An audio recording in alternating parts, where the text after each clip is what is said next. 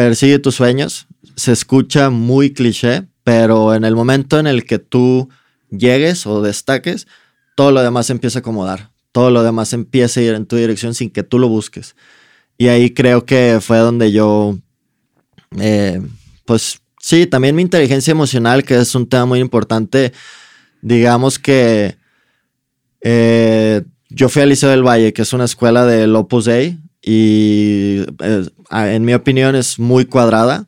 Entonces me voy a Canadá, un poquito más liberal. Era una escuela católica, pero ya no se me exigía córtate el pelo, ponte uniforme, volea tus zapatos, ve a misa. O sea, ya tenía un poquito más de libertad. Y a la hora que empieza a tener libertad, empieza a cuestionar tu sistema de creencias. Yo lo cuestioné no por eh, en una manera constructiva. Empieza a deshacer para hacer y ver qué es lo que te choca, ¿no? En esa edad ya como que quieres tú tener un poquito de uniqueness, ¿no? Ser un poquito más auténtico. Y yo me sentía como un producto de, de, del Liceo del Valle. Como que se nos inculcó lo mismo. Y ahí fue donde ese proceso de decir, ok, antes de ser un basquetbolista, ¿quién soy yo como ser humano? ¿Quién soy yo como persona? No tenía mis valores muy definidos si no hubiera perseguido mi sueño.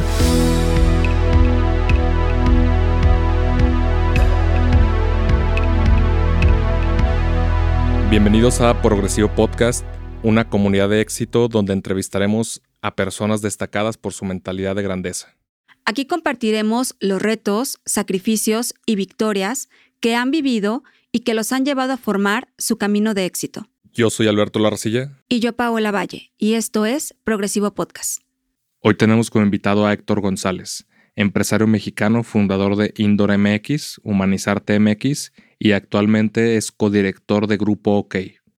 Héctor estudió psicología en la Universidad ITESO y realizó otras carreras en la Universidad Noman Business School en Ámsterdam, además de contar con una maestría que lo acredita como coach profesional en neurolingüística por la Universidad de Melbourne en Australia. Participó como facilitador en el Centro de Servicios Integrales de la Juventud de Jalisco en 2017 y 2018. Hoy hablaremos de reencontrarte a ti mismo, automotivación, consultoría y apoyo a empresas. Bienvenidos a un nuevo episodio de Progresivo Podcast. Nos acompaña como siempre Paula Valle. ¿Cómo estás, Paula? Muy bien, muchas gracias. Muy emocionada por el invitado del día de hoy. Oye, Héctor González, ¿cómo estás, amigo? Muy bien, muy feliz, contento de estar aquí. Muchas gracias por la invitación.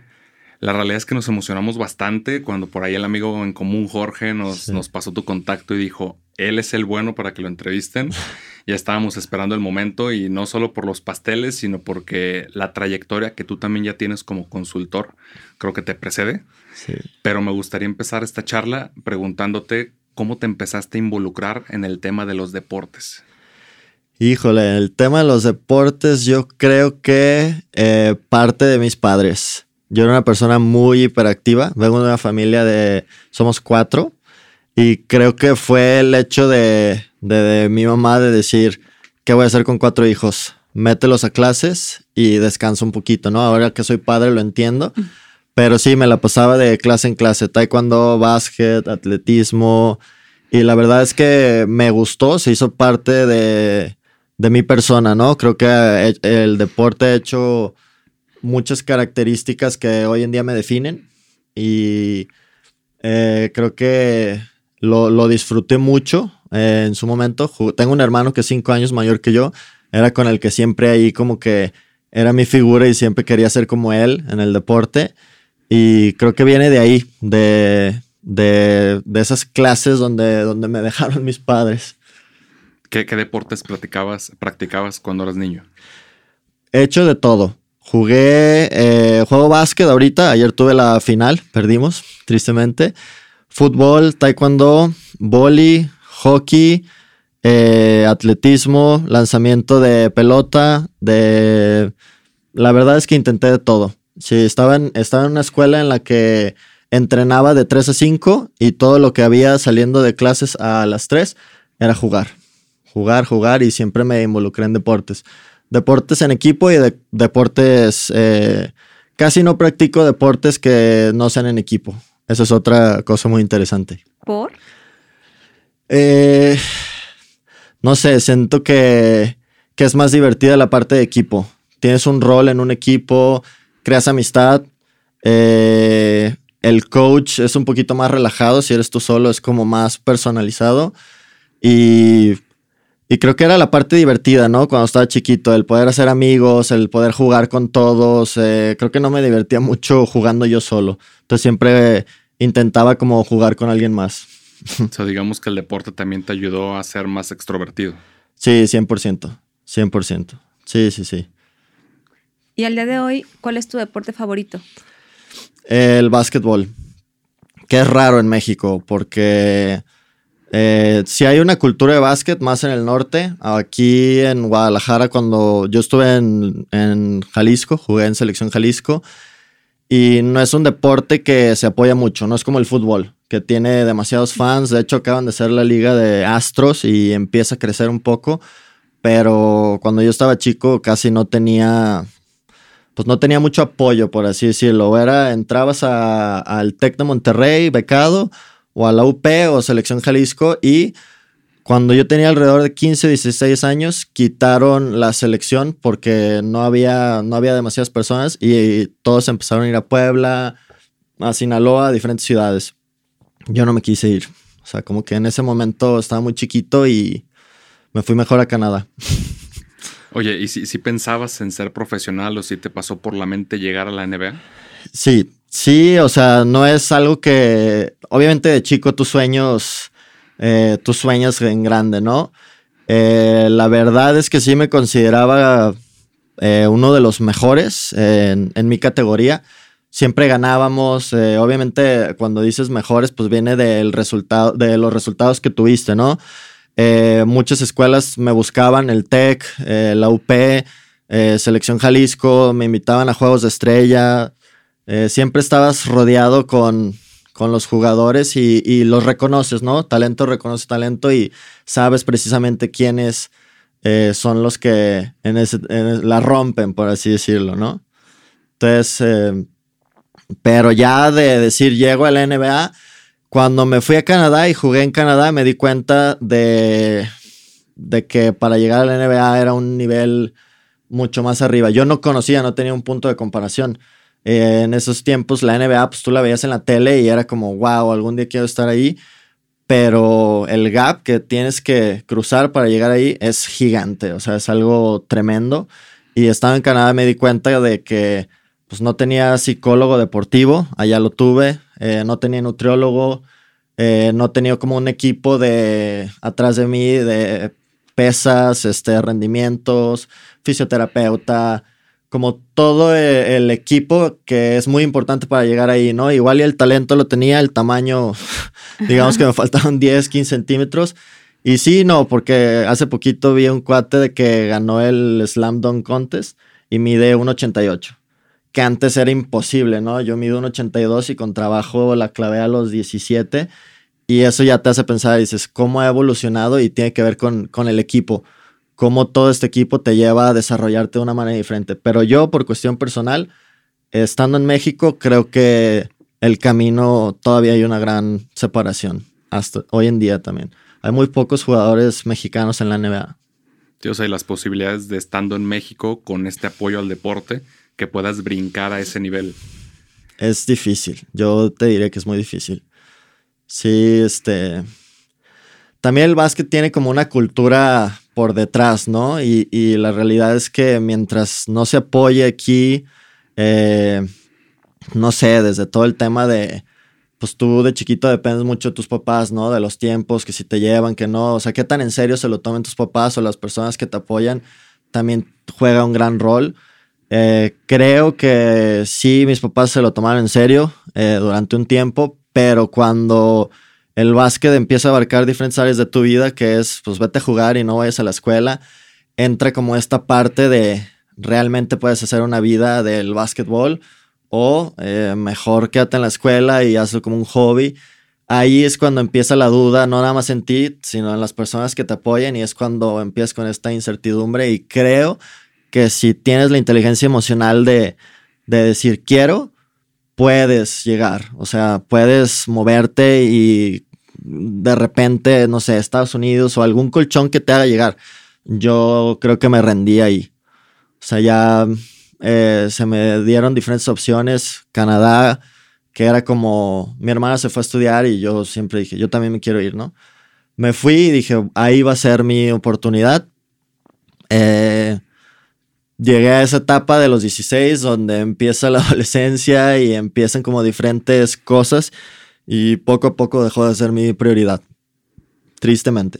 Fíjate que eso que dices es súper importante porque hemos entrevistado a personas que desde muy pequeños entran al mundo de perseguir sus sueños y justamente tienen que tomar la decisión entre vivo la etapa de la adolescencia como debe de vivirse o empiezo a enfocarme a trabajar en una carrera despidiéndome de muchísimas cosas, ¿no? Sí. Entonces me imagino que fue muy difícil para ti tomar una decisión.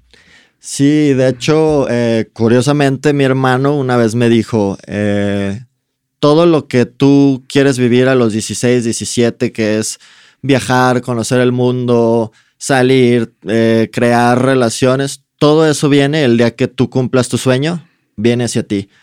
Si no lo cumples, tú lo vas a tener que buscar. Y ese es el error que hacemos todos. Todos lo buscamos 17 años, te quieres comer el mundo, estás ahí. Y dejas, eh, dejas morir tu sueño por este placer que es como... como eh, inmediato, ¿no? Inmediato, exactamente. Ahí creo que es el, uno de los mensajes que yo siempre comparto con las generaciones.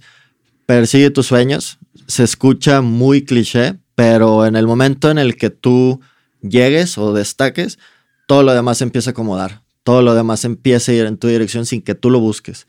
Y ahí creo que fue donde yo, eh, pues sí, también mi inteligencia emocional, que es un tema muy importante, digamos que eh, yo fui al Liceo del Valle, que es una escuela del Opus Dei, y eh, en mi opinión es muy cuadrada. Entonces me voy a Canadá, un poquito más liberal. Era una escuela católica, pero ya no se me exigía córtate el pelo, ponte uniforme, volea tus zapatos, ve a misa, o sea, ya tenía un poquito más de libertad. Y a la hora que empieza a tener libertad, empieza a cuestionar tu sistema de creencias. Yo lo cuestioné no por, eh, en una manera constructiva, empieza a deshacer para hacer y ver qué es lo que te choca, ¿no? En esa edad ya como que quieres tú tener un poquito de uniqueness, ¿no? Ser un poquito más auténtico. Y yo me sentía como un producto de, de, de Liceo del Valle como que se nos inculcó lo mismo. Y ahí fue donde ese proceso de decir, ok, antes de ser un basquetbolista, ¿quién soy yo como ser humano? ¿Quién soy yo como persona? No tenía mis valores muy definidos si no hubiera perseguido mi sueño. Eh, no sabía hacia qué dirección, qué recursos tenía y mi inteligencia emocional no me dio la capacidad de poder analizar y decir, esto es lo que quiero lograr, en quién me tengo que convertir fue más bien como que me controló mi entorno y Canadá y un poquito más de libertad y no están tus papás, entonces empiezas a decidir y creo que ahí mis decisiones pues fueron un poquito más a, a explórate, conócete antes de que quieras hacer algo más, ¿no? Y en ese periodo me aventé casi 10 años, o sea, fue... Ok. Sí, sí, sí, la realidad es que yo eh, creo que nunca dejas de descubrir quién eres. Pero eso no quiere decir que tienes que dejar de hacer lo que realmente te gusta, ¿no? Puedes ir ahí a la par. Y yo me enfoqué 10 años en quién soy, quién soy. O sea, qué me gusta, qué disfruto, para qué soy bueno, qué quiero traer a este mundo. Y eh, muchas veces, como lo viví en Canadá, el primer momento, creo que pensaba que eso lo iba a encontrar fuera de México. Entonces regresaba a México y regresaba a mi mismo entorno regresaba a casa de mis papás, a la misma escuela, entonces me empezaba como a picar y decía, me tengo que alejar para volver a enfocarme en mí mismo. Y ahí creo que fue otro de los aprendizajes. La realidad es que no, o sea, puedes, puedes todavía encontrarte sin tener que ser tan disruptivo y me tengo que ir para encontrarme. Sí, limpias distracciones, pero creo que todavía eres capaz de poder empezar a poner límites con las personas que te definen porque entre los ojos de muchas personas, pues eres así, ¿no? Entonces, si te ven así, pues empieza a actuar así. Y tú, no, ya pasé dos años en Canadá, ya crecí, eh, me convertí en esta persona, pero pues para tus papás eres el pollito, ¿no? Entonces, ahí es un tema muy interesante también. Sí, en el cómo vas separando esta parte de soy más que la profesión que hago, la profesión que quiero lograr? Para mí eso es todo. Eh, yo creo que en la actualidad hay muchas personas que, que no saben cuál es su propósito, es muy común. Y la realidad es que mientras no, no definas qué quieres, o sea, yo tuve un ejercicio muy interesante porque no sabía qué estudiar, también ahí como que estaba medio perdido. Y fue literal una línea recta en la que al final pusieron un puntito y me dijeron, ¿cuál es tu objetivo de vida? ¿Quién te hace esa pregunta a los 18 años? Y yo, mi objetivo de vida, ¿qué te gustaría? ¿Cómo te gustaría que te recuerden? Y ya empiezas como a explorar. Y luego me dijo, pon una línea a la mitad la carrera que elijas tiene que ser un vehículo que te haga llegar a ese resultado. Si no, no vas a, no, no vas a llegar, no tienes un por qué. Estás tomando una decisión eh, pues, por presión de tus papás o porque todos tus amigos empiezan a, a meterse a estudiar y tú quedas ahí como que volando, ¿no? Entonces, eh, esas elecciones que hacemos, yo te puedo decir hoy en día que muy pocas personas se conocen. Conocen más de artistas, celebridades, siguen su vida, las Kardashians, bla, bla, que su propio desarrollo personal. Y si no tienes una dirección y no tienes un enfoque, tu motivación te va a durar 10, 15 días. ¿Por qué? Porque no tienes un porqué que cuando la motivación se vaya, te esté dando ese empuje. Entonces, a mí me tomó 10 años encontrar eh, mi empuje, ¿no? ¿Qué quiero hacer? ¿En quién me quiero convertir? Antes de, de ser psicólogo. ¿Por qué? Porque te conviertes en psicólogo, te conviertes en doctor y empiezas a adaptar los roles. Te vistes de esa manera, eh, tus amigos se hacen un círculo especial, pero el valor agregado es, no es lo que hagas, es quién eres tú. Y la sociedad ahorita se rige, haz esto para tener esto. Entonces, todas las personas siguen esas cosas por hacer y no tienen los mismos resultados. ¿Por qué? Porque yo te pregunto a ti, ¿por qué haces el podcast? Yo puedo hacer un podcast y no voy a tener el mismo resultado que tú, pero ¿por qué lo haces? ¿No? O sea, ¿cuál es la razón? ¿Cuál es la emoción que estás persiguiendo atrás de todo eso? Y mientras no la conozcas, pues, ¿qué tanto puede ser tu, tu drive o tu, tu empuje, no? Entonces, ahí es un tema muy interesante que creo que en la actualidad pues yo veo a las personas, ¿no? Eh, que es que quiero trabajar aquí porque me quiero comprar este carro. No quieres el carro, quieres la emoción que el carro te va a dar. Seguridad, confort, y puedes llegar a ella por otro, pues por otro camino, ¿no? Entonces no te encajones en que voy a conseguir ese trabajo que no me gusta porque me paga bien para poder tener este carro. Si te quieres sentir seguro, haz algo que te gusta, construyete y llega esa seguridad por otro camino, ¿no? O sea, esa es una parte interesante que en coaching, que es un poquito lo que he hecho últimamente, te van como, pues te van poniendo las piezas, ¿no? Y es una parte de desarrollo personal que creo que en la escuela no te enseñan.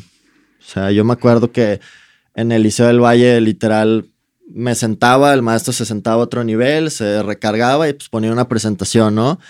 Y yo por querer entender, no por querer cuestionar, pues oye y esto y el otro, y, no te explican, ¿no? Te enseñan como, este es el tema y hay cero espacio para que tú puedas como cuestionar. Entonces ahí te empiezan a enseñar todo para ser un buen ciudadano, pero se les olvida enseñarte todo para ser un buen ser humano.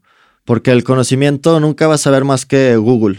La realidad es que buscas y ahí encuentras, pero la sabiduría ya es algo diferente. ¿Qué vas a hacer con ese conocimiento? Ahí ya es otra historia, ¿no? Entonces, yo siempre les digo a las personas, ¿quién eres tú? Defínete.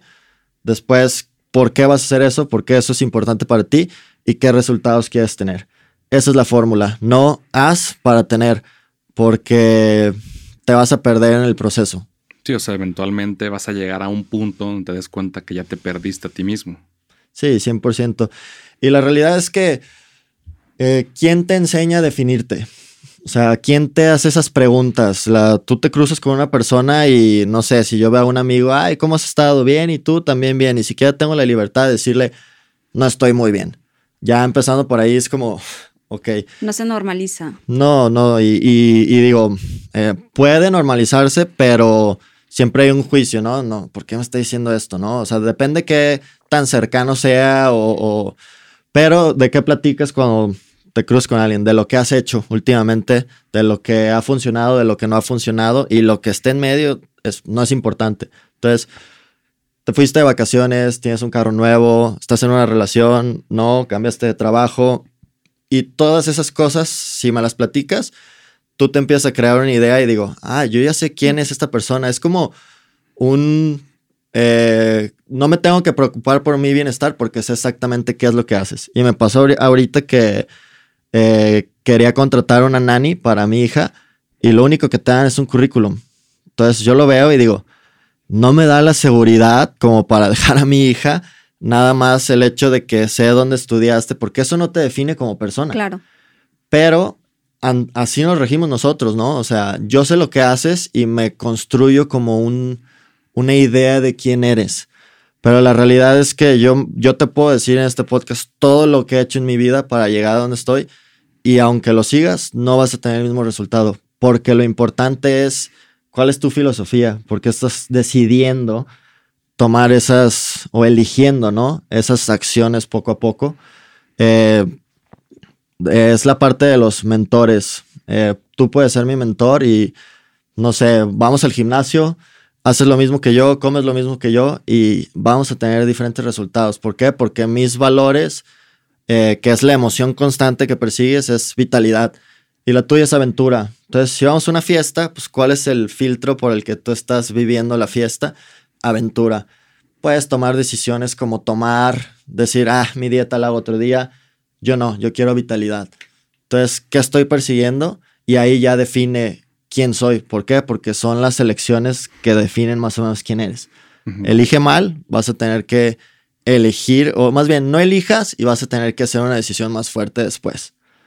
Eh, elige mal y eh, cada decisión te va llevando a un punto. Eso es como lo que quiero llegar. Y yo elegí en esa parte de Canadá, por ejemplo, eh, pues, encontrarme, ¿no? Y me llevó a donde estoy ahorita, que es coaching. Hay una parte, si me arrepiento, ¿no? De ser jugador de básquet o no. No, creo que ya no veo atrás y veo adelante y, estoy feliz con lo, que, con lo que soy hoy en día. No sé qué tan feliz sería siendo un jugador de básquet sin saber cuál es mi esencia. Claro, pero pues bueno, al final del día, eso es algo que ya pasó. Fíjate que tú comentas algo que yo estoy totalmente de acuerdo contigo. A mí me pusieron a hacer un ejercicio para saber quién era yo y cuál era mi propósito de vida hace siete años, ¿no?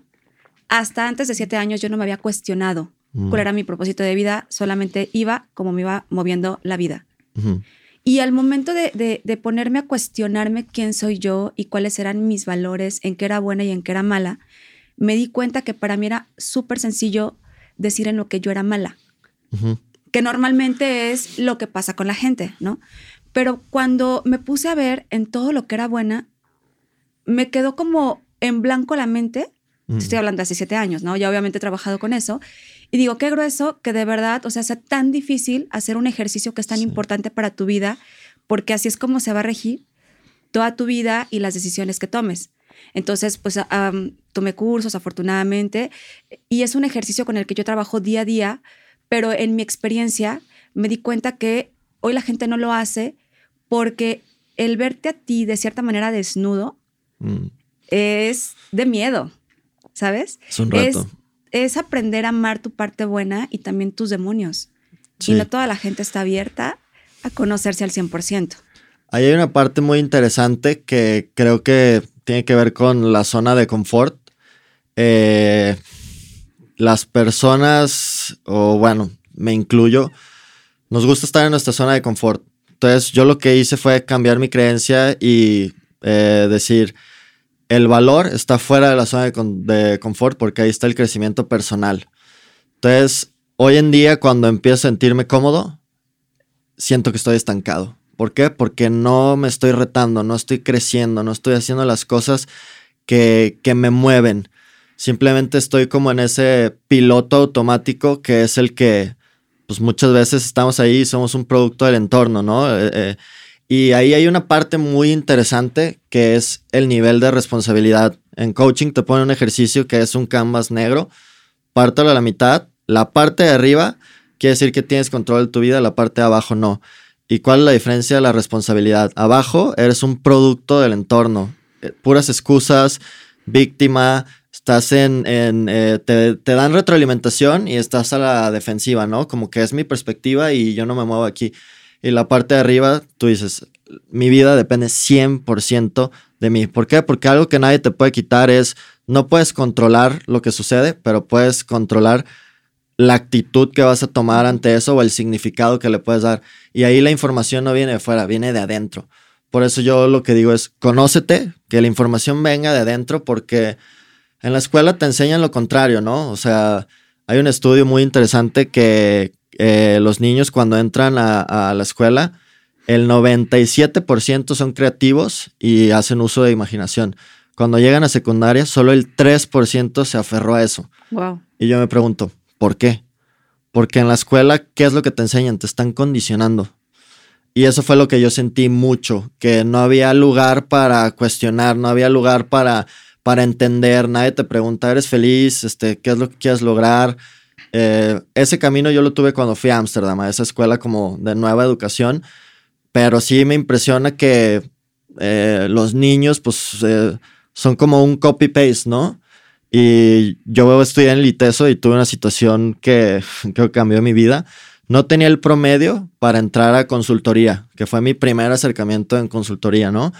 Pero aún así apliqué. No me dije, mi vida depende de mí, nadie me va a decir que no. Eso es otra cosa. Eh, los nos para mí es como un reto. Es, divertido hacer el no un sí, ¿no? Entonces, eh, pues estás empoderado, dices, mi vida depende de mí. A ver, vamos a ver por qué me voy a limitar yo solo. No, prefiero que alguien me diga, ok, no vas a entrar. Apliqué y a la hora de la entrevista, eh, la persona que era encargada del proyecto me dice, ¿sabes que no tienes el promedio? Sí. Y aún así aplicaste, sí, no lo tengo porque no quiero, no estoy de acuerdo con el sistema educativo, a mí no me gusta que me, que me pongas una calificación en llegaste temprano, no, hiciste la tarea en este formato. Tengo el conocimiento, puedo pasar el examen porque puedo aprender a memorizarme las cosas, pero eh, creo que destaco en ciertas cosas y la estructura que hay me limita. La persona se queda así, ¿no? Pues obviamente, no sé, tenía 19 años. ¿Quién, ¿Quién te va a decir eso a los 19 años? No tengo idea, ¿no? Y el tipo lo que me dice es, ok, voy a ver y te voy a dar una oportunidad. Termina el año y a la hora que está presentando todo me dice, ¿sabes por qué te elegí enfrente de todos? Y yo, no, por tu inteligencia emocional porque posiblemente no tenías el promedio, el conocimiento está y lo puedes aprender, pero no aceptaste el no. Y eso en la vida laboral es algo muy importante. Estás intentando, aunque sabes que no calificas, estás haciendo el esfuerzo. No te limitaste. Y fueron características que yo en ese, momento no veía hasta que me las, pues, él me las dijo, ¿no? Y ahí fue donde empezó como esta confianza en el mundo real porque a la hora que tú llegas y, eh, no sé, apliques para un trabajo, tú ves los currículos y dices, ah, mira, estos son los mismos perfiles. A la hora que entrevistas, entrevistas a la persona y dices, me gustan los valores de esta persona. Yo les pregunto mucho, eh, ¿has fracasado? No. Me cuesta trabajo porque en el momento en el que fracases no sé cómo vas a reaccionar. Entonces son cosas ya más personales que simplemente las listas o lo que tú puedes poner en un currículum. Y esa parte, a la hora que de aplicar para, o sea, de, llenar eso en el podcast, estaba pensando y decía, qué impresionante que posiblemente van a leer todo esto y van a decir, ah, mira, me puedo dar una idea de, de quién es Héctor, ¿no? ¿Por qué? Porque yo lo hago a la hora que voy a contratar personas, pero no, a la hora que platiques con ellos y, ves la ideología, la filosofía, ahí es donde yo digo, quiero trabajar con esta persona. Sí, o sea, Más donde realmente vas idealizando a las personas. ¿Tú qué tanto crees que una persona se idealiza a sí mismo para evitar ver quién realmente eres? Porque muchas veces tú, tú te vas formando ideas, ¿no? Yo soy como tal persona y esto otra persona. Y te digo porque nosotros cuando construimos marcas personales, pues siempre es, oye, ¿a qué tipo de perfil te quisieras parecer en cuanto a cómo te ves, cómo te comportas, qué tipo de pensamientos? Y obviamente inicialmente pues la persona empieza a replicar ciertos elementos hasta que forma un criterio propio, que es el objetivo. Pero tú qué tanto ves que una persona busca esas barreras para idealizarse y no ver quién realmente es? Creo que hay dos caminos. Uno en el que la persona puede eh, idealizarse puedes tener dos razones. Una porque realmente quieres llegar ahí y quieres el valor de lo que eso te va a dar, que es éxito, bla, bla. O la otra es a base de miedo, que te estás alejando de lo que no quieres. Si es ese camino, eh, eh, si estás corriendo de, las cosas que te dan miedo, no sé qué tanto valor tenga, pero si realmente, o sea, yo te pongo el ejemplo, eh, yo cuando entré a trabajar, pues no tenía el perfil del puesto que me dieron. Entonces tuve que hacer eso, ¿no? Tuve que idealizarme y bla, bla, y poco a poco te vas convirtiendo. Pero si hay un valor agregado de quién soy yo, eh, me, o sea, dentro de todo esto que construí, hay una esencia propia. Si pierdes tu esencia, eh, estás viviendo a base de miedo, no tienes libertad. E, es, más como, no quiero que me juzguen, quiero pertenecer o, no soy suficiente, sí, entonces me convierto en esto, ¿no? Y creo que no va por ahí, es más bien, eh, eso es coaching. Estoy aquí y quiero llegar acá. ¿Qué tengo que hacer para llegar acá?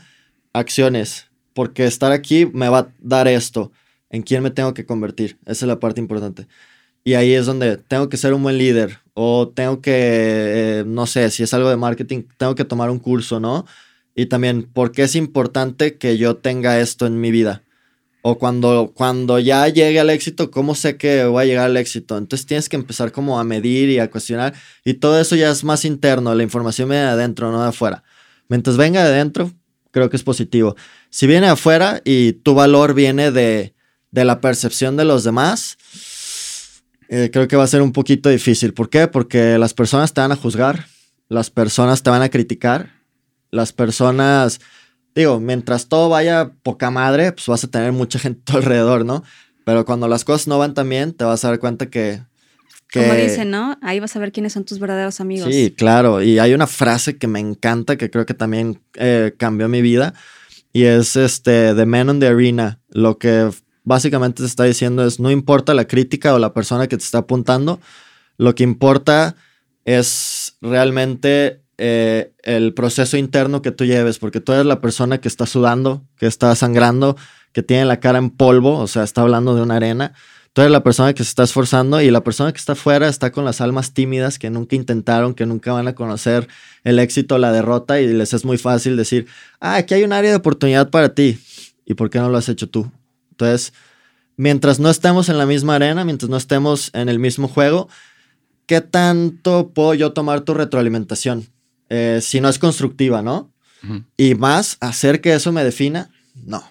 Creo que ahí ya eh, no. ¿Por qué? Porque pues, tienes que ser suficiente para ti, no para los demás. Totalmente. Hay una frase que dice, puede ser la misma situación, dos personas diferentes, y las dos personas en la misma situación vivirla de una manera totalmente diferente.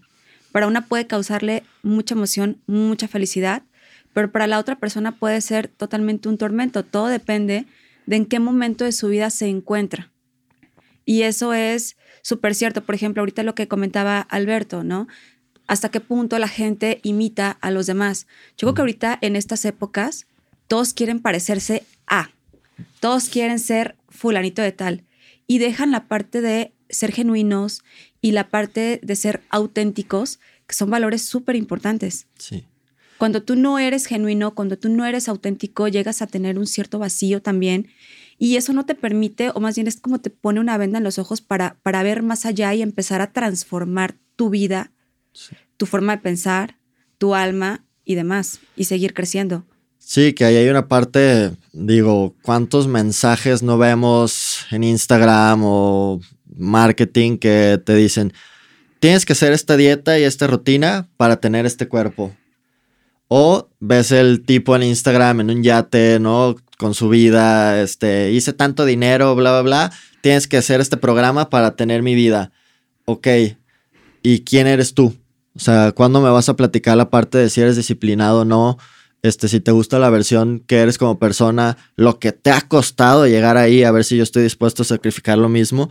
Y es un poquito lo que dices, todos sabemos qué tenemos que hacer para tener algo, pero nadie te está hablando de quién tienes que ser tú como persona, ¿no?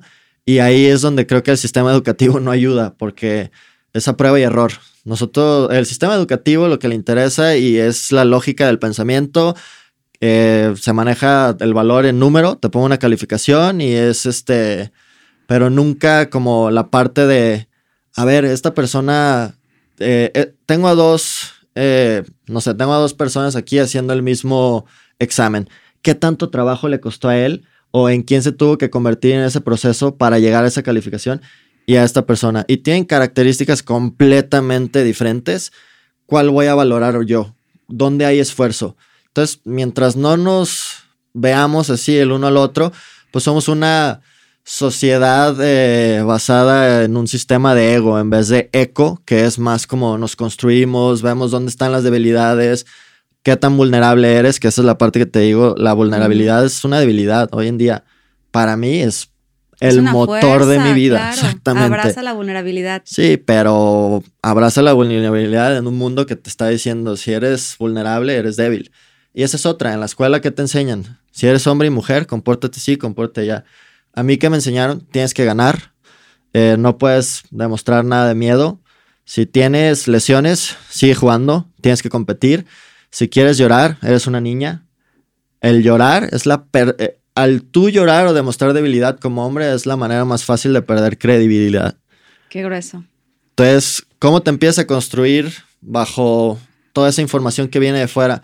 Tiene que llegar un momento en el que tú tienes que eh, sentarte, procesarla y decir, eh, ¿qué tanto me va a definir como todo esto que está a mi alrededor, ¿no? La belleza, el concepto, el éxito, esto y el otro. Y ahí fue donde creo que mi primer eh, como knockout fue el género, hombre y mujer. ¿Por qué hay tanta diferencia en esto? ¿Por qué hay tanta diferencia en otro? Y como hombre te dicen, ten huevos. Y yo les contesto, ¿y qué pasa si tengo corazón? Wow. Es algo completamente diferente, ¿no? Claro. Tener corazón es decir, no estoy bien, este, no quiero jugar, me duele el pie. Eh, no, tienes que jugar, eres una máquina, eres un guerrero. ¿Qué tanto te sirve ser ese guerrero donde te construyen tus éxitos? Eh, ¿Sabes? Porque hay una parte muy interesante que yo veo que es como hoy en día las personas se definen y te defines a través de lo que traes puesto, del carro que manejas, la casa, te da cierto estatus. Y digo, no está mal. Eh, digo, no está bien que tu valor 100% esté ahí, pero no está mal que si te ha ido bien, pues tengas ese nivel de vida, bla, bla, mientras todo tu valor no venga de ahí. Pero ¿qué tal si te defines en los resultados que has tenido en tu vida? O ahí ya es completamente diferente, ¿no? Y o la calidad de ser humano que eres también. 100%, 100%. Y ahí el tema es, tienes ese carro por los resultados que has tenido, pero ¿por qué necesitas ser tan flashy? Estar enseñando y llegar y acelerar y que te vean, ¿no? Y ahí es donde yo digo, wow, esta persona está escondiendo sus inseguridades a través de este carro, a través de esto, ¿no? Y el hombre va muy así, eh, si no sabe, se va a inventar algo para no quedar mal, ¿no? Va a intentar hacer una conexión emocional a través del poder y el dinero. Todas esas cosas no definen al hombre y son las cosas que te enseña la sociedad. Entonces llega un momento en el que dices, ¿qué tal si el hombre se define de las personas que inspira a su alrededor? A través de la vulnerabilidad. El rol del hombre ahorita no, no, no está como que muy definido. Eh, ya no sabes si ser fuerte o no ser fuerte, porque si eres débil también tienes otra retroalimentación completamente diferente. Entonces ahí entra el juicio de decir, bueno, ¿qué es ser hombre para mí y no para los demás? Claro. Y es lo mismo, ¿qué es el éxito? que qué es el amor, diferentes conceptos que pues tienes que tú filtrar y sacar tu propio significado, porque si no es pega y error, pega y error y, ir, ir por el mundo nada más como queriendo obtener los sís de todos, de los maestros, de los padres, de los coach, de los socios. Burnout. Te vas a cansar, este, no vas a saber quién eres, vas a tener la crisis de los 30, de los 60, de los todo. Entonces ahí es una parte que, que creo que nos hace falta conectar a nosotros mismos, ¿no? Oye, Héctor, me quisiera ir un poquito para atrás. Ahora que estamos hablando de un tema de influencia, ¿qué tanto han influido tus relaciones, tus socios, tus padres en estas conexiones o en estos, como dices, prueba y error o experiencias que has vivido eh, que te llevaron a esta parte de coaching? Todo. Eh, todo en el, en el eh, a la hora que yo me relaciono con todas las personas que están a mi alrededor y empiezo a poner estos límites, que desde muy temprana edad yo tenía esa voz interior que me decía, tus papás no van a definir tu vida. Era un ruido constante, ¿no? Este maestro no sabe qué es lo mejor para ti. O iba al doctor y toma estas medicinas. No, yo sé lo que es mejor para mi cuerpo, ¿no? Entonces, tener esta voz interior empieza a poner límites y esos límites lo único que hacen es enseñan a las personas, le estás enseñando cómo te traten. Pero obviamente todos los retos que tuve de crecimiento a la hora de establecer límites con mis padres, con esto y con lo otro, es a través de confianza. Empiezan a confiar en ti, en tus capacidades, empiezan a ver, ay, ya no es un niño, o sea, ya hay una cosa que es rebeldía, que ahí sí es disfuncional, pues obviamente el papá tiene que agarrar y como que, a ver, eh, pero si es 100% yo me hago responsable de todas mis acciones, pues tus papás y todo tu alrededor tienen que confiar en ti. Entonces a la hora que empiezan a confiar en mí, mis socios, mis, mi coach, mis padres, bla, bla, construyen un sistema en el que mi confianza está acá. Mientras tu confianza esté elevada y tengas el apoyo de estas personas, eh, para mí eres un superhumano. Pero sí creo que andar por la vida sin, sin estas relaciones y sin esta retroalimentación a base de amor, eh, pues para mí no sé qué tanto o qué tan lejos hubiera llegado. Entonces yo le aprendo a las personas, eh, hay características de mis papás que, que dicen, yo no quiero ser así, y otras que dicen, esto es lo que yo quiero en mi vida. Entonces sí, sí me voy construyendo a partir de lo que veo, pero siempre está como esa vocecita que, que, me ha costado mucho trabajo, que quieren y me, que me quieren llegar a decir, tienes que hacer esto. ¿Por qué? Porque hay dos maneras de aprender para mí. Una es a base de experiencia y otra es a base de sabiduría. Por ejemplo, tengo un jardín en mi casa y el jardín ahorita no me interesa, no es una de mis prioridades. Aprender a base de sabiduría, buscar en Google, preguntarle a un jardinero, oye, ¿cómo puedo tener esta flor hermosa, bla, bla? Entonces estoy aprendiendo a base de experiencia. Le pongo agua, se seca. ¿Por qué? Porque no me afecta tanto el resultado. Entonces, muchas personas aprenden a base de experiencia que son a base de golpes y de tropiezos y bla, bla. Pero, por ejemplo, en negocios o en decisiones de, no sé, mi matrimonio, este, papá, ¿qué es lo que, eh, cuál es el valor que ha mantenido tu relación todos estos años? Ahí ya es sabiduría, ya hay todo un conocimiento atrás y me encanta que me estén compartiendo eso para yo filtrarlo y ver qué checa y qué no checa. ¿Y, qué tanto en esta trayectoria sientes que, ha influido para tener un éxito, sobre todo en México? Porque te dicen, oye, si no naces en una familia, ya sea que tenga o no tenga tanto dinero, pero que tenga estos contactos y que tenga un nivel de influencia, pues es fácil o difícil poder llegar. Y aquí hemos tenido casos de personas que llegaron de la nada y que tienen su propia versión de éxito. En tu experiencia y en tus conocidos, ¿qué tanto crees que influye de dónde vienes? Muchísimo. A nivel México, bastante. Eh, hay un tema que es la inseguridad. Entonces, el hecho de que tú y yo nos conocemos o tenemos un amigo en común o algo, ya es como un voto de confianza, ¿no? Eso es, demasiado importante. Al principio, cuando yo llegué de Ámsterdam, pues yo levantaba el teléfono y te hablaba, oye, quiero estar en tu podcast. ¿Quién eres? No te conozco, eh, ¿sabes? Yo me animaba, yo no tengo ningún problema, pero creo que el grado ahorita de inseguridad como que sí es mejor que te presente, ¿no? Y la otra, eh, se escucha muy triste compartirlo, pero si yo llego y aplico a una empresa con un currículum y no me conocen, la persona, si se lo pones en la mesa al empresario y llega el hijo y le dice, mira, este es el currículum de mi mejor amigo, ¿cuál va a ser la elección que él va a tomar? Digo, depende mucho de la persona, pero ahí te doy eh, te, está hablando de un nivel de cómo la relación en México tiene tanta importancia, ¿no? Y no sé, a mí me han ofrecido para diferentes negocios, oye, mira, te doy esta materia prima. Ok, te paso al departamento de compras. La persona me habla, ¿sabes qué? Pues no, no se pudo. Y yo, ¿por qué? A ver, ¿cuáles son las cualidades? ¿Cuál es el precio? ¿Pasa todos los procesos de calidad? ¿Por qué no? Le hablo a la persona de compras. Ay, es que le compramos al compadre que le llevamos comprando 30 años. Está hablando de una relación. El mexicano valora la relación con sus papás, con su familia y siente que a la hora que elige diferente, te está rechazando. Esa es, es la percepción de la persona. ¿Ya no me estás comprando? Sí, y, es como un ataque, ¿no? Es un ataque. Es un ataque. Entonces, te estoy condicionando. Si no me compras, no somos amigos. Brother. Y así se mueve mucho la relación aquí. Entonces, un extranjero, por ejemplo, mi pareja es extranjera, yo le invito al grupo de, de amigos y amigas, no encaja con las niñas de Guadalajara. ¿Por qué? Porque son grupos cerrados, eh, se conocen de mucho tiempo, saben la historia, tienen un apellido, eh, saben dónde estudiaron, bla, bla. Y aquí está esta persona que no sabe ni de dónde viene, no sabe cómo se va a comportar, entonces es como, eh, confiamos en ti, sí o no, y, y Sí que existe como siempre este rechazo.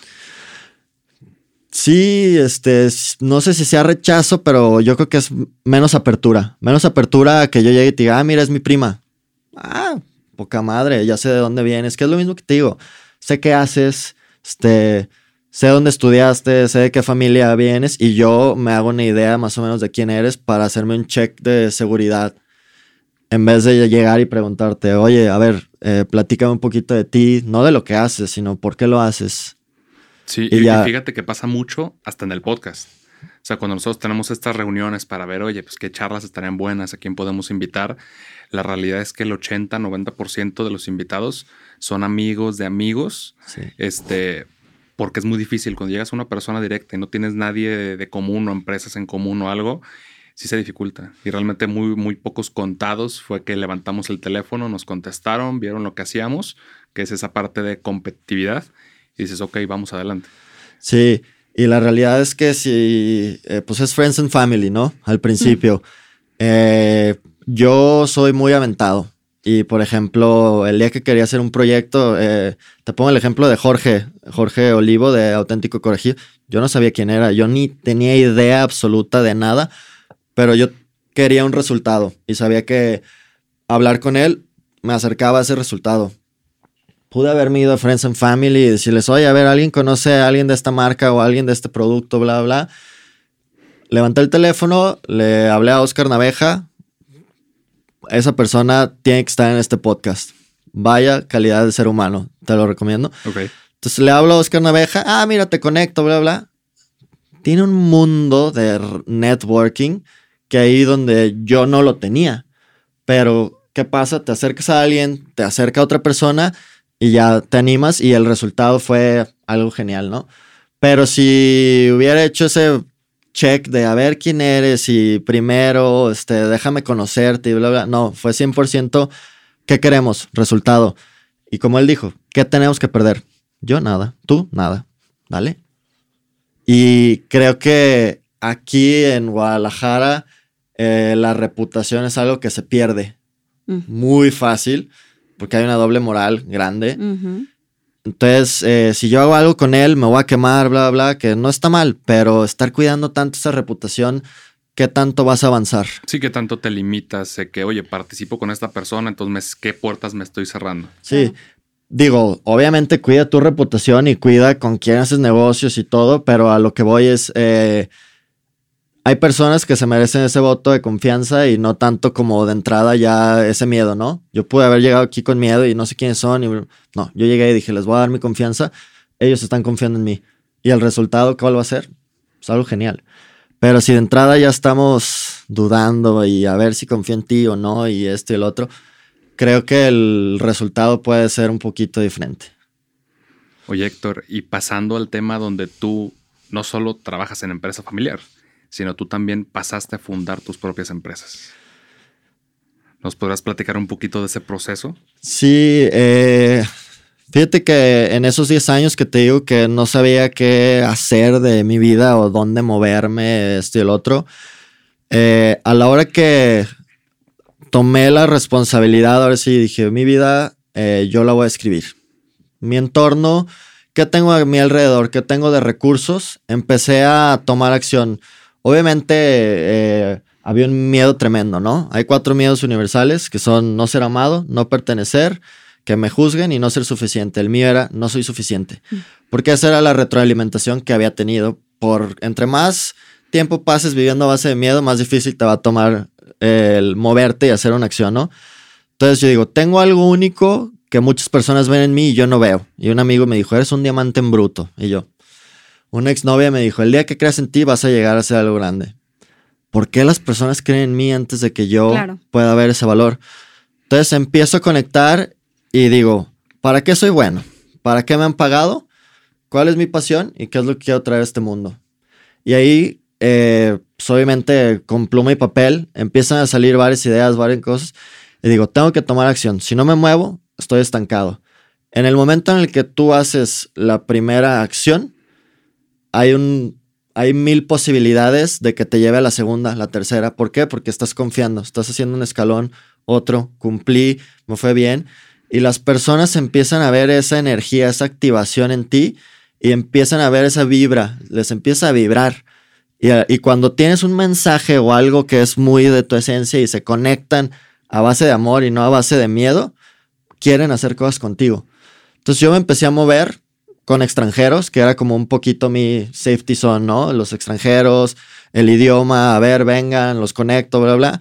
Y puse una casa de asistencia. Ellos no les rentan casas porque son contratos de un año. Ellos venían seis meses. Vi una oportunidad, dije, me gusta conectar con gente de todo el mundo. Me gusta agregar valor. Si no agregas valor, tienes un hobby. Yo agregaba valor y era, pues les puedo enseñar México. Puedo ver México a través de los ojos de ellos y enamorarme un poquito más porque el tener estos países a los que has ido y regresar a México y querer conectar, como que no me dejaban realmente amar mi país como tal, ¿no? Entonces veo, empiezo a conectar y empiezo a, decir, aquí hay una oportunidad. Lo que es un problema para alguien más, para mí es una oportunidad. Y empecé a actuar. A la hora que actué, de ahí me llamaron, hicieron una conexión, ve aquí, ve allá. Me activaron, me dieron mil oportunidades porque vieron un valor. Pero ese valor viene de la primera acción. Si yo no hubiera actuado y me hubiera quedado ahí a base de miedo, que es algo que hacemos, esperamos a que alguien llegue y nos salve, nadie te va a salvar. Eh, tienes que hacer el primer paso, tienes que moverte. Entonces me empecé a mover y creo que ya nunca paré. O sea, literal, eh, de la primera acción de extranjeros fue, ok, vete a Ámsterdam, regresa, vete a Guadalajara y se hizo como esta ola que, que sigue estando constante, constante. Y, en esta parte, ¿cómo lo conectas con la consultoría empresarial? Considerando que una parte de la consultoría tiene que ver con gobierno corporativo. A mí algo me llamó la atención cuando vi tu perfil y empecé pues, obviamente a hacer el research para poder armar el episodio que es pues, de la empresa familiar, que sería el grupo OK. Tienes esa parte que es familiar, pero al mismo tiempo dista algo de un tema de consultoría a empresas, pues tiene mucho que ver con gobierno corporativo. Sí. ¿Cómo unes esas dos cosas para realmente que avancen todos tus proyectos? Sí. Cuando estudiaba psicología yo sabía que quería ayudar. Esa era como eh, la razón, ¿no? Que te digo que a la hora que escribí dije, yo quiero ayudar, no puedo tener una vida basada en mí, nada más. O sea, me, gusta ayudar. Creo que eh, nací en una posición en la que puedo compartir, puedo hacer y a la hora que ayudas te construyes porque te estás ayudando a ti mismo, ¿no? Entonces, estudiando psicología, me hice vegano por una u otra razón en ese proceso de, estudio. Y te estoy hablando de hace nueve años, cuando aquí ser vegano era como, ¿eres vegano? O sea, un juicio grande, ¿no? Y te cuestionaban a ver si había algo mal que encontrar para, porque no les checa, ¿no? Entonces dije, quiero, quiero abrir un restaurante para personas veganas. No hay personas veganas. Pero al, hacer ese proceso me di cuenta que no tenía las bases administrativas, financieras, porque psicología, pues no te están enseñando eso, ¿no? Entonces apliqué a consultoría, que fue donde digo que no tenía calificación y el maestro me dio la oportunidad. Y en ese proceso dije, me encantan los negocios. ¿Por qué? Porque le perdí el miedo. O sea, empecé a ver que que igual y no tenía eh, esa parte técnica, pero tenía la actitud. Y la actitud era algo que valoraban en los negocios más que, que esa parte técnica que puedes aprender en el proceso, ¿no? Entonces, eh, empecé a hacer consultoría a empresas pequeñas y conectaba mucho con los empresarios y me daba cuenta que la empresa era una proyección de la persona. Entonces, por más que yo quería avanzar con la empresa, si no avanzaba con el empresario, no podía hacer absolutamente nada. Y era un proceso en el que dije, ¿cómo voy a hacer que esta persona avance si es algo muy personal, ¿no? Estás hablando de sus manejos de tiempo, niveles de compromiso, hábitos que tiene la persona.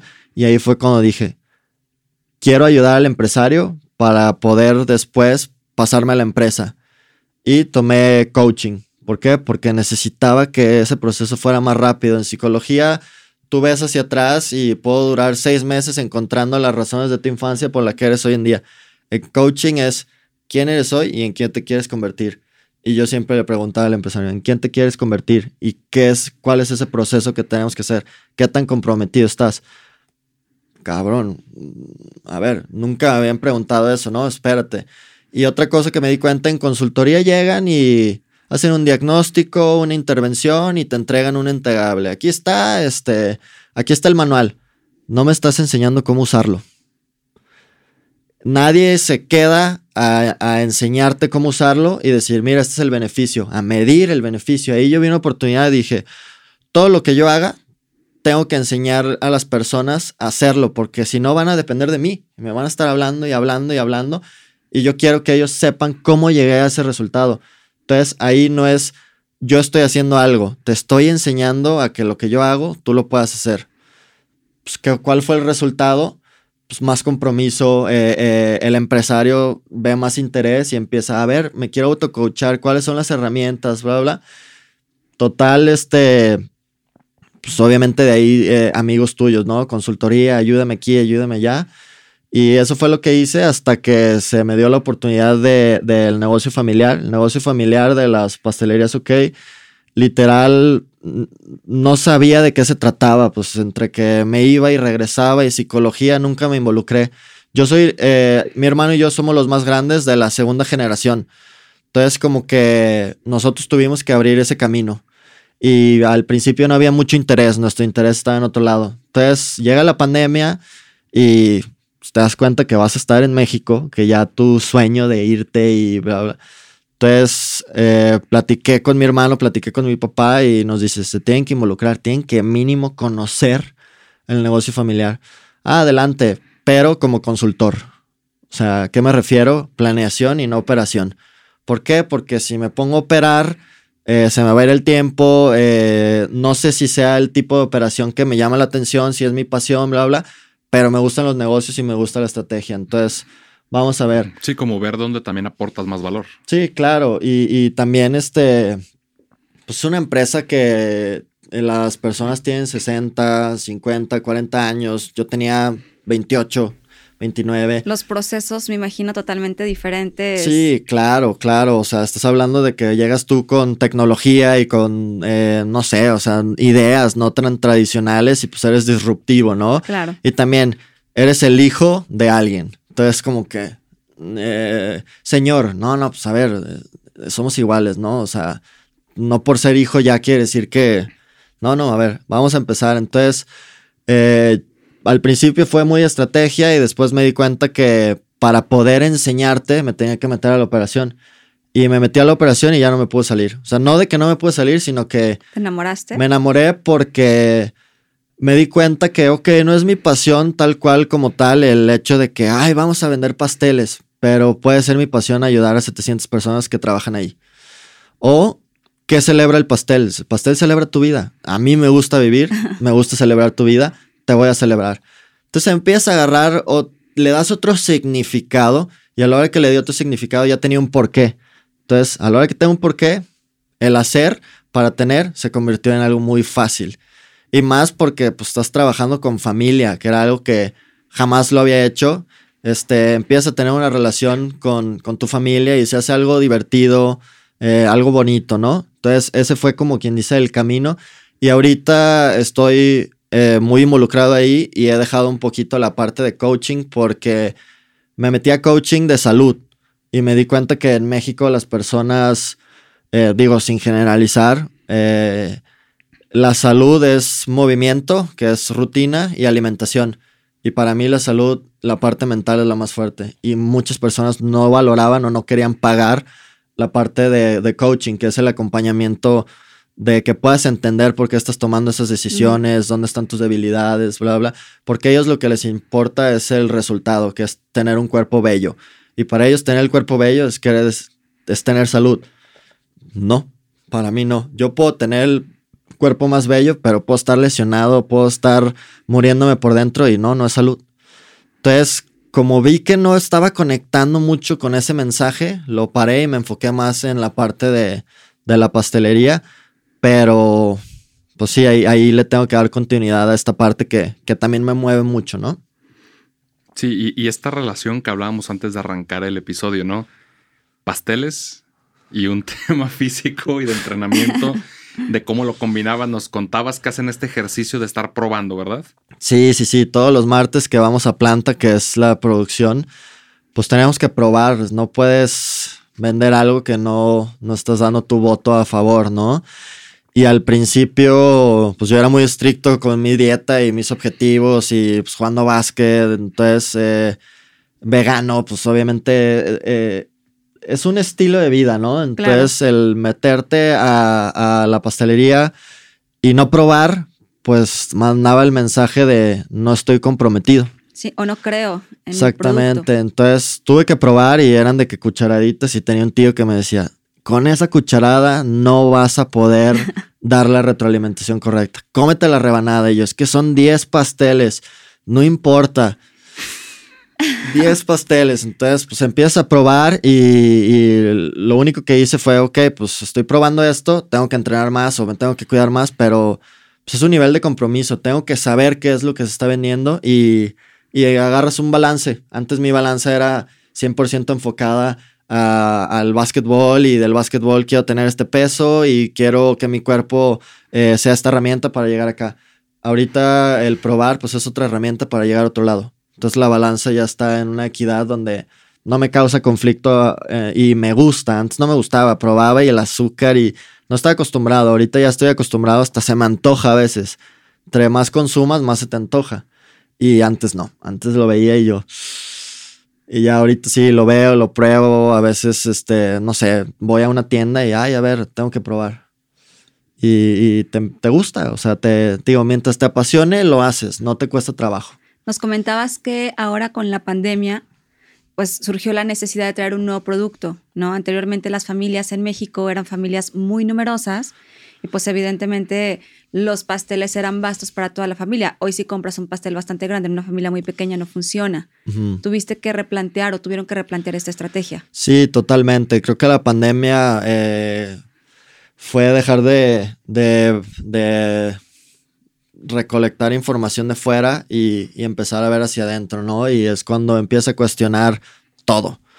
Desde eh, nos reinventamos, nosotros no quisimos correr a nadie la realidad es que dijimos, no, no, no vamos por ese camino, vamos a mantener a la gente y eh, no sé, es como la persona que te dice, es que estoy ahorrando, no pienses cómo ahorrar, mejor piensa cómo ganar más. Entonces nuestro enfoque estaba en, queremos hacer más, queremos vender, bla, bla. Y algo que nos ayudó mucho es que en la pandemia el comer era como la parte más feliz de tu día, ¿no?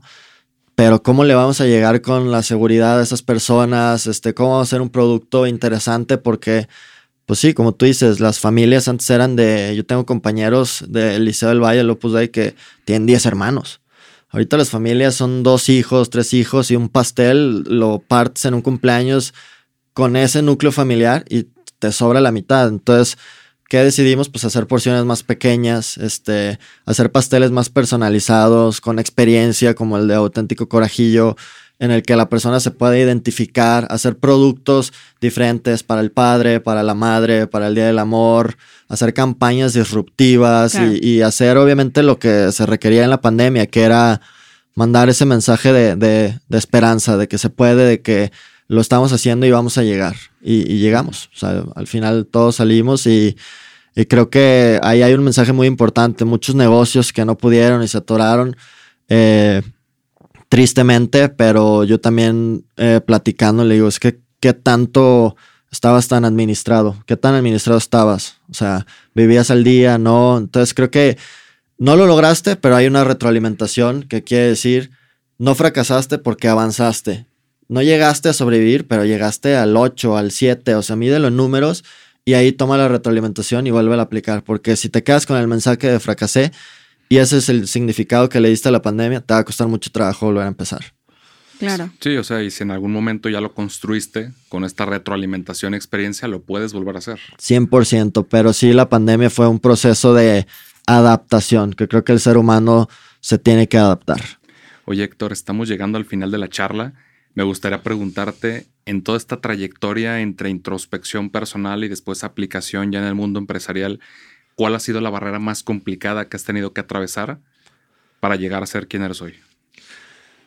Eh, ser leal a mí mismo.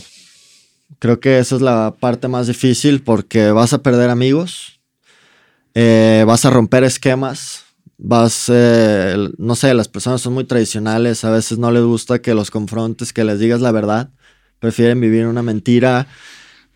aprender a poner límites es muy difícil. Te digo, a la hora que tú pones un límite a alguien, se sienten rechazado. Entonces, el ser leal a ti mismo va por ahí ha sido lo más difícil porque muchas veces quieres la aprobación del otro. Quieres que ese socio le quieres caer bien. Quieres que ese cliente siga siendo tu cliente y sabes que si le dices lo que estás viendo que es la verdad, posiblemente no le guste. Entonces tienes que encontrar una manera y, entran como todos estos factores, pero creo que ese ha sido el reto más grande. Sí, eh, sobre todo porque es, es todos los días. Sí, es todos los días y la realidad es que también entra un factor muy eh, personal que ya ahí se empieza a dudar de ti mismo, de si lo que estás haciendo es lo correcto.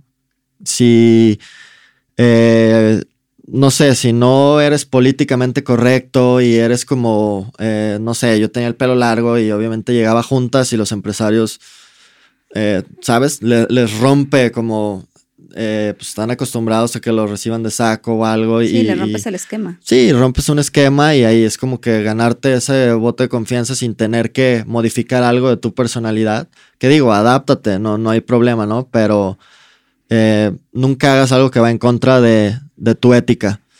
Y ahí es donde, pues creo que el nivel de ética y el compromiso que yo manejaba era, yo pago renta al mundo y es siendo activista o siendo leal a, a los problemas que hay, ¿no? El problema personal de que las personas pues tienen depresión, no están conectadas, no saben cuál es su propósito, problema que hay la crisis de, del mundo, ¿no? Los empaques, la contaminación, esto y el otro, y el problema social, el racismo, las guerras. Entonces como que el mensaje es muy fuerte, el mensaje es eh, encuentra tu balanza y haz lo que tú creas que es correcto, siempre, eh, pues obviamente viendo el prójimo, ¿no? Pero muchas veces pues no sé, en México te meten el pie, ¿no? La mordida, esto, el otro. Entonces, avanza llegando a tus objetivos cuando te están metiendo el pie constantemente y sabes que no es ético el... Claro. quiero llegar a mi resultado, a ver, le tengo que hablar a esta persona, a usar el poder y luego, pues si yo gano, alguien pierde y ese diálogo creo que ha sido lo más difícil. El reto. Sí, sí, sí, sí. Oye amigo, pues te agradezco mucho el tiempo, la charla. La verdad es que yo aprendí bastante, yo creo que me relaciono mucho con la forma que tienes de pensar y creo que fue muy nutritivo para los demás. No sé cómo pueden encontrarte las personas en redes sociales a ti y a tus empresas. Sí, pueden encontrarnos en pasteleriasok.com.mx, eh, también en Instagram. Ahorita estoy eh, como privado, pero en Instagram yo escribo demasiado, mando los mensajes, no me importa. Creo que ahorita lo hice por el hecho de mi hija y tener como mi vida personal, pero va a llegar un momento en el que todas las herramientas de psicología, este, autoconocimiento, y ahí, era mi forma, como mi plataforma, y ya de ahí conectaba con las personas. Ahí me pueden encontrar, mándenme mensajes directos, yo soy muy abierto, si quieren platicar de salud, de negocios, si necesitan un consejo, adelante. Creo que eh, soy muy presente en eso y, no soy selectivo de que hay aquí no, aquí sí. Al contrario, me gusta estar conectado. Entonces, eh, en Instagram es otra forma y próximamente ahí en Instagram les voy compartiendo todo este tema de coaching que, se va a ir desarrollando. Muy bien, amigo. Pues muchas gracias. Te agradezco el tiempo y recuerden que todo va y es progreso. ¿Sí? Así Hasta la próxima semana. Gracias. gracias. muchas gracias a ustedes. Muchas gracias por escucharnos hoy. Si disfrutaste esta charla, compártela y síguenos en redes como arroba avance progresivo. Nos vemos la próxima semana en Progresivo Podcast.